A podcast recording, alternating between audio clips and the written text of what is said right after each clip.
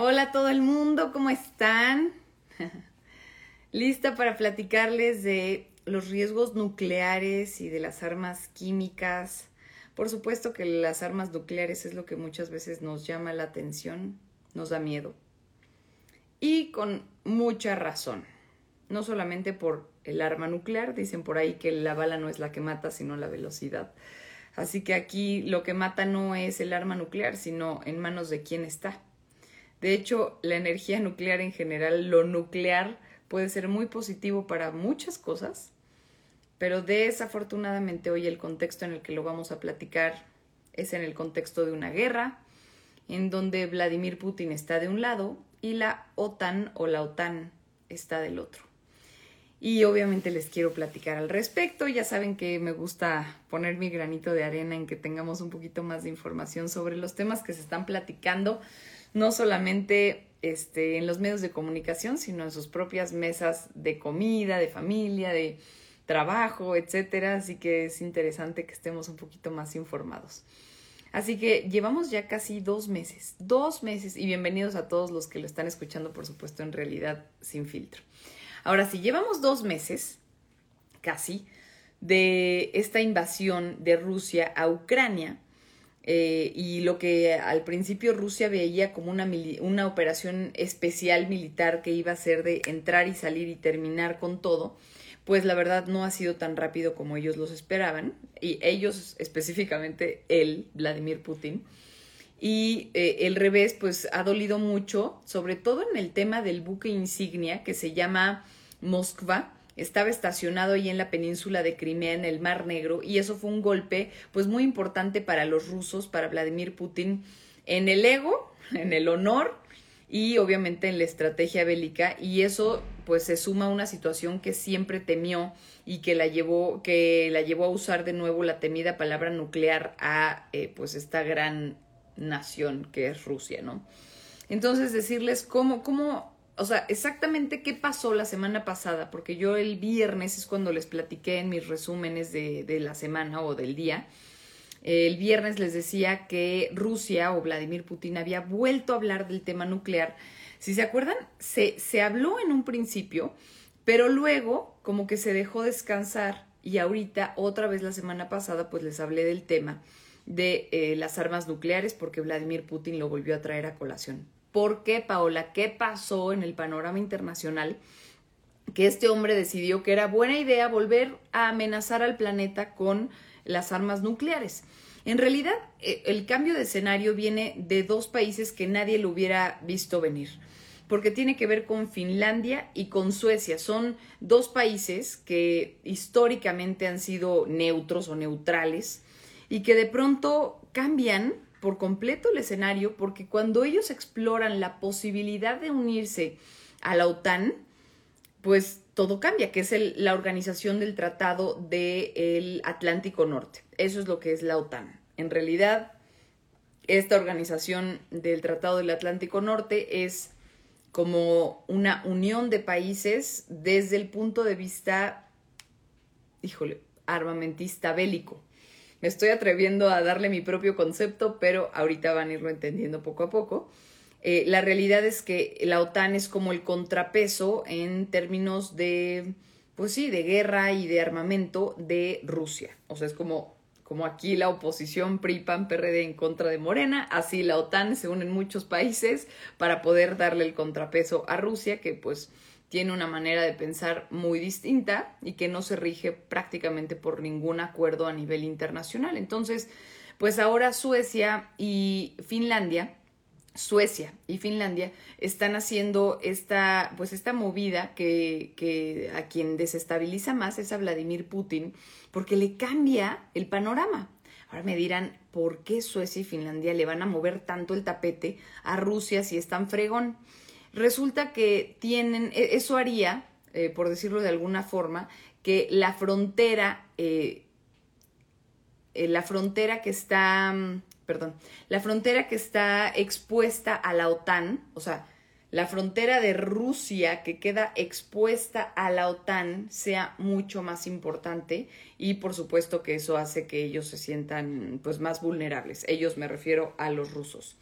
Entonces, ¿qué pasa? Que, como les digo, ellos tradicionalmente son muy, muy neutrales y ahora la situación está cambiando. Eh, la perspectiva de que estos países nórdicos se puedan unir al enemigo lanza, pues hace que Moscú lance advertencias muy importantes. Ya de entrada, eh, las razones, dice eh, Moscú, que son un pretexto porque ya ha habido varios intentos anteriores de la OTAN por entrar a Suecia y a Finlandia a sus filas. O sea, Rusia dice, ajá, sí, Suecia y Finlandia tienen puros pretextos porque la OTAN de por sí ya quería tener a estos dos países en sus filas, ¿no? Y también porque eh, con ellos pues ya no hay disputas territoriales como, con, como en el caso de Ucrania, o sea, como que ahí sí pudo haber entrado otro asunto más territorial. Y entonces aclara que si entran esos dos países a la OTAN, justamente se duplica la frontera terrestre de la OTAN con Rusia. Entonces exponen, dejan muy encuerado a Rusia frente a la OTAN y su poderío armamentista.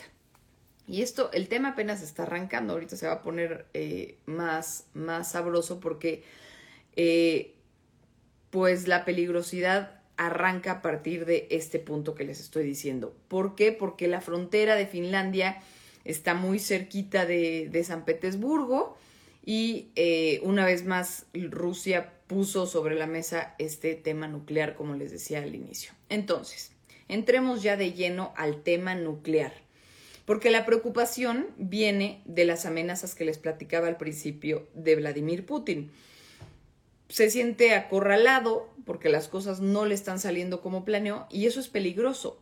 Y si se decide a dar este paso, pues las consecuencias van a ser inimaginables porque obviamente Estados Unidos se va a ver obligado a responder.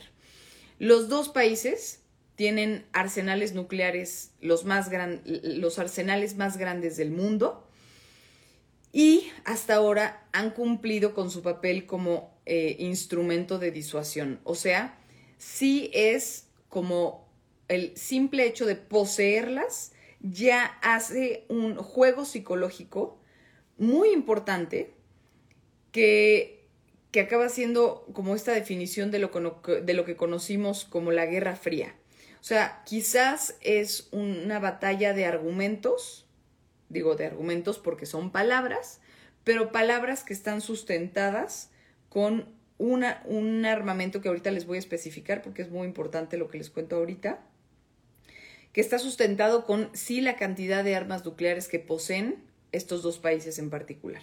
Entonces, dice el Instituto de la Paz de Estocolmo eh, el año pasado que Rusia tenía hasta el año pasado, y esto es lo que quiero decirles para que tengamos una, una referencia. Rusia tenía hasta el año pasado 6.255 ojivas nucleares. Ahorita les voy a dar la perspectiva. Nada más guarden ese número en su cabeza, más o menos 6.200 para, para irnos a números redondos, 6.200 ojivas nucleares. Vamos a compararlo con Estados Unidos. Estados Unidos tiene alrededor de 5.500 ojivas nucleares, pero ni siquiera uniéndolas con Reino Unido y Francia llegan al total que tiene Vladimir Putin. Es decir, no, no, no hay manera de alcanzar el poderío nuclear que tiene Vladimir Putin en sus manos.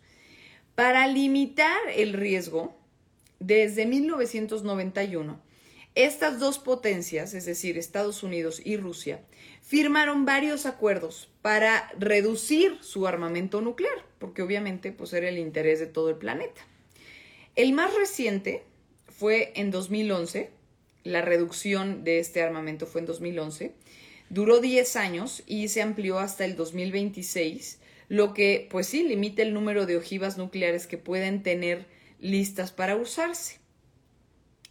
Ahora, ¿qué pasa con otras armas químicas biológicas que también son un riesgo importantísimo, como lo acabamos de vivir con, con la OTAN, es decir, no perdón, con la COVID-19. No quiere decir que la COVID-19 haya sido un arma, no estoy ni siquiera planteándolo, sino lo que quiero decir es, imagínense que la COVID-19 nos haya sacudido a nivel mundial en esa, en esa magnitud en todos los sentidos, no solamente de salud, economía, etcétera, etcétera, sino que nos desestabilizó hasta en la educación de los niños. O sea, fue de verdad una crisis que, que va a quedar para la historia. Pero ahora imagínense que eso lo pudieran replicar. Y oh sorpresa, que sí pueden. Ahorita les quiero contar un poquito. Ucrania, para empezar, acusó que Rusia ya usó armas químicas en el asedio a Mariupol de estos últimos días. Para aquellos que no sepan, Mariupol es una de las regiones que Rusia está invadiendo con más fuerza de Ucrania, o sea, es de Ucrania, ¿no? Y entonces Estados Unidos y Reino Unido están investigando esa información que denuncia Ucrania, advirtiendo que si se confirma que Rusia usó armas químicas, eh, pues en realidad tiene que pagar, porque eso está completamente prohibido a nivel internacional. Ahora, las armas químicas, ¿qué son? Son sustancias químicas, como su nombre lo dice, tóxicas que hace, que fabrica el hombre y que son, por supuesto, completamente venenosos para los seres humanos. Los más conocidos, las armas químicas las más conocidas son el gasarín, el gas mostaza, el cloruro de hidrógeno, el gas lacrimógeno y el BX. Todos estos que les acabo de decir lo que hacen es atacar los sistemas nervioso central eh, y respiratorio, sobre todo de las personas, y pueden provocar la muerte o provocan la muerte.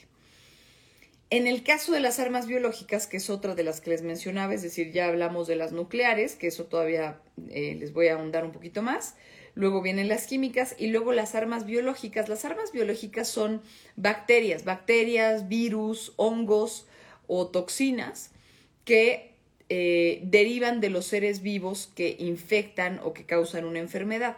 La intención aquí es liberar un organismo que esté vivo y que pueda propagarse rápidamente y causar enfermedad o muerte en humanos, animales, plantas, como lo fue la COVID-19. ¿Cuál es esta prohibición de uso a la que me refería? Porque sí, está prohibido usar este tipo de armas. En 1997 se firmó ahí desde la Convención sobre Armas Químicas en, entre 193 países y la Organización para la Prohibición de Armas Químicas. Y ahí justamente lo que se prohíbe es desarrollar, es producir, es almacenar. Ahorita les explico por qué almacenar una enfermedad o un arma biológica o química y por supuesto emplearla o incluso transferirla, ¿no? En aquel año, eh, ¿quiénes poseían este tipo de armas? Albania, India, Irak, Libia, Siria, Estados Unidos y Rusia. Son parte de esos estados que cuando se firme ese tratado, pues ya tenían. Y desde entonces todos, excepto Estados Unidos, han declarado que ya se deshicieron de ellas. Estados Unidos dice que está trabajando todavía en deshacerse de ellas y fue necesaria la existencia de este tratado porque las armas químicas y biológicas ya se han usado por siglos, literalmente. Hay evidencias, de hecho, hasta evidencias arqueológicas de que el ejército persa usó cristales de azufre en contra del ejército romano entre los siglos 5 y 3 antes de Cristo, o sea que de verdad esto viene desde hace siglos y siglos. El imperio ruso usó, por ejemplo, cadáveres infectados con la peste negra en contra de lo que hoy es Estonia, más bien en contra de lo que eh, hoy es Estonia, pero esto fue en 1710. Estados Unidos ha utilizado dioxinas en la guerra de Vietnam, eh, Saddam Hussein se dice que usó gasarín en contra de la población kurda. Entonces, a pesar de que está prohibido, es sabido que es sabido que algunas de estas armas se mantienen en algún almacén, en algún refrigerador, y hay análisis que dicen que hay muy buenas razones políticas para pensar que se han conservado muestras de enfermedades que pensamos que ya están erradicadas, eh, como por ejemplo la viruela, entre algunas otras, o sea, todavía poseen este tipo de enfermedades guardadas para poder disuadir, para tener este juego pues peligroso de amenazas ya a una mucho mayor escala. Entonces, por último, les quiero platicar de las armas termobáricas, que son otras armas que también rondan esta guerra, que son bombas de vacío. Ucrania lo que acusa es que Rusia también está utilizando este tipo de armas. Como les digo, Rusia está amenazando de usar armas nucleares, Rusia está ya utilizando armas químicas, y Rusia dice a Ucrania que está ya utilizando las armas termobáricas, cosa que obviamente Moscú niega. Según Amnistía Internacional, el derecho internacional también prohíbe que se use esto y lo que hacen es actuar aspirando el oxígeno, por eso se llaman bombas de vacío, porque aquí, en vez de liberar algo, lo que hacen las bombas termobáricas es aspirar el oxígeno de su alrededor para crear una explosión de muy, muy alta temperatura con una onda expansiva que es capaz de vaporizar cuerpos humanos, de, de lo caliente que puede ser esta onda expansiva o esta explosión de alta temperatura. Si antes absorbes el oxígeno, llega al punto de poder vaporizar cuerpos humanos. Así que, para concluir, esta plática muy por encimita, pero básica e necesaria sobre las armas que hay en estos momentos en juego entre, les iba a decir entre la guerra, pero no, en la invasión o en el ataque de Rusia a Ucrania, pues están estas que les platico. Es muy difícil saber si Vladimir Putin eh, está bloqueando o si de verdad piensa llegar al extremo. Eh, su pensamiento, como les decía desde el principio, no es occidental, así que la lógica no es similar a la nuestra. Eh, lo cierto es que no importa cuántas ojivas nucleares tenga, como les digo, tiene por ahí de 6.225, lo importante es que, y esta es la referencia y lo que más duele de todo lo que les acabo de platicar, lo importante es que una sola ojiva tiene más de 6.200, una sola ojiva es suficiente para devastar, para desatar la destrucción y el holocausto biológico, químico y nuclear de cualquier zona en donde se libere este tipo de armas. Que ojalá no sean los ucranianos los que acaben pagando este encontronazo político, que no es solamente de Rusia, si bien es cierto que Rusia está, digámoslo así, ahorita mm, protagonizando el diálogo de odio a nivel mundial, porque vemos lo que está haciendo, se necesita de dos, y no me refiero a Ucrania. Hay un contrapeso del cual Rusia se está defendiendo, tampoco justificando para nada, pero obviamente que hay otro lado que también puede propiciar este tipo de violencia. Aunque sea psicológica, ¿eh? aunque estén jugando ahorita nada más con nuestra cabeza y con la de los ucranianos, y sea una tortura más psicológica, pues ahí está. Ahí está y ese es parte de lo que de lo que a esos países les interesa pues tener, el juego psicológico. Ellos se dan cuenta que el simple hecho de tener armas nucleares de tener armas químicas y biológicas, de tener armas termobáricas, pues los hace poder jugar con la mente, la psicología, de todo lo que podría pasar si es que esas armas llegaran a utilizarse.